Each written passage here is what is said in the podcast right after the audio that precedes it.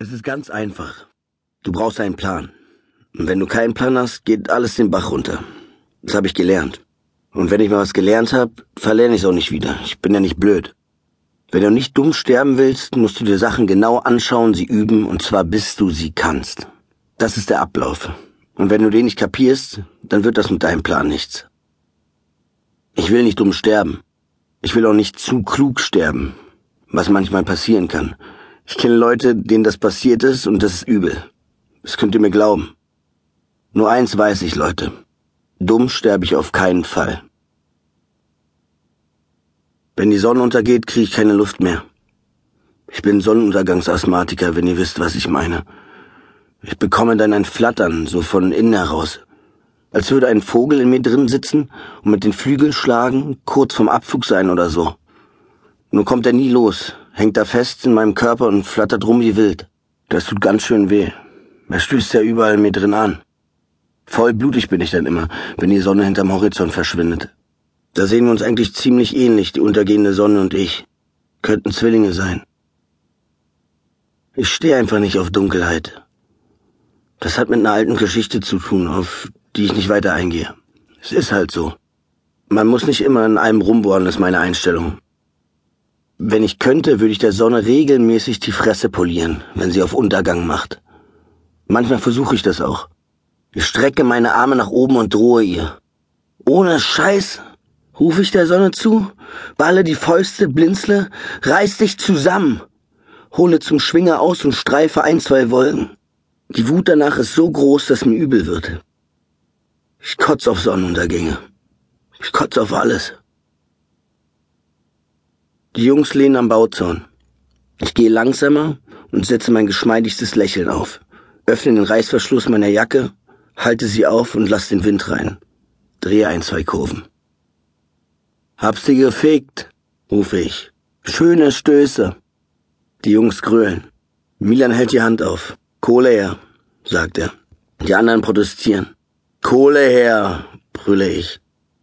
Milan und ich teilen. Alter, sagt Milan, du bist definitiv der Beste. Ich bin definitiv der Beste, wiederhole ich und ziehe mein Shirt hoch.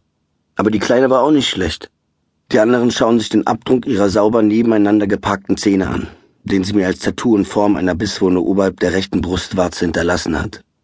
Die beißt. Ohne Scheiß. Und wie? Die hat winzige Zähnchen, richtig klein, und mit denen beißt sie sich durch. Grinse ich. Jenny und die größten Titten der Schule. Schöne, runde, solche, die nach oben schauen zum Himmel oder was weiß ich.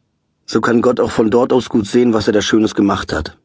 Wenn sie eine Bluse trägt, spannt es total und klafft auf. Man sieht dann, welchen BH sie anhat. Mit rosa Spitze, Schleifchen und so. Alle Jungs holen sich auf sie einen runter. Alle. Die Streber genauso wie die Schwänzer. Außer den Schwuchteln holt sich also die ganze Schule auf genau die Möpse einen runter, die ich heute Nachmittag so richtig schön durchgelutscht hab. Ohne Scheiß jetzt. Hätte die da Milch drin gehabt, wäre mein Kalziumbedarf für die nächsten drei Jahre gedeckt gewesen. Wir gehen am Bauzaun entlang. Ich trete Steinchen vor mir her und pfeife meinen Siegerpfeifen. Die anderen löchern mich mit Fragen Jennys Muschi betreffend. Ich pfeife weiter und zeige mit den Händen, was sich da so abgespielt hat. Außer Milan hat von denen noch keiner gefickt. Die sind so heiß drauf, ein paar nette Einzelheiten fürs Wichsen später aus mir rauszuquetschen, dass sie mir noch mehr Kohle geben wollen. Ich pfeife durch meine bei den Zungen der Mädels sehr begehrte Zahnlücke, halte die Hand auf und sage, also Jungs, dann passt mal auf. Halbe Stunde später sitzen Milan und ich am Fluss und trinken Bier. Ich habe zwei Runden ausgegeben, nachdem die anderen ihren Ständer heimgetragen haben. Bin ziemlich zufrieden und schaue aufs Wasser. Milan, sage ich. Ja, mein Freund, sagt Milan. Milan, sage ich, schade, dass du keine Titten hast. Ich grinse und dann bekomme ich eine rein. Milan, rufe ich und halte mir die Hände vors Gesicht. Ich würde dich voll ficken. Wir hauen uns ein bisschen, ich kriege seine Haare zu fassen, die für meinen Geschmack gut fünf Zentimeter zu lang sind, und drehe sein Gesicht zu mir. Soll ich dir die Zunge reinstecken? Soll ich? Er boxt mir in den Bauch, aber ich hab ihn weiter an den Haaren. Na, soll ich dir meine kleine süße Zunge reinstecken? Vergiss nicht, wo die heute schon war. Halt's Maul.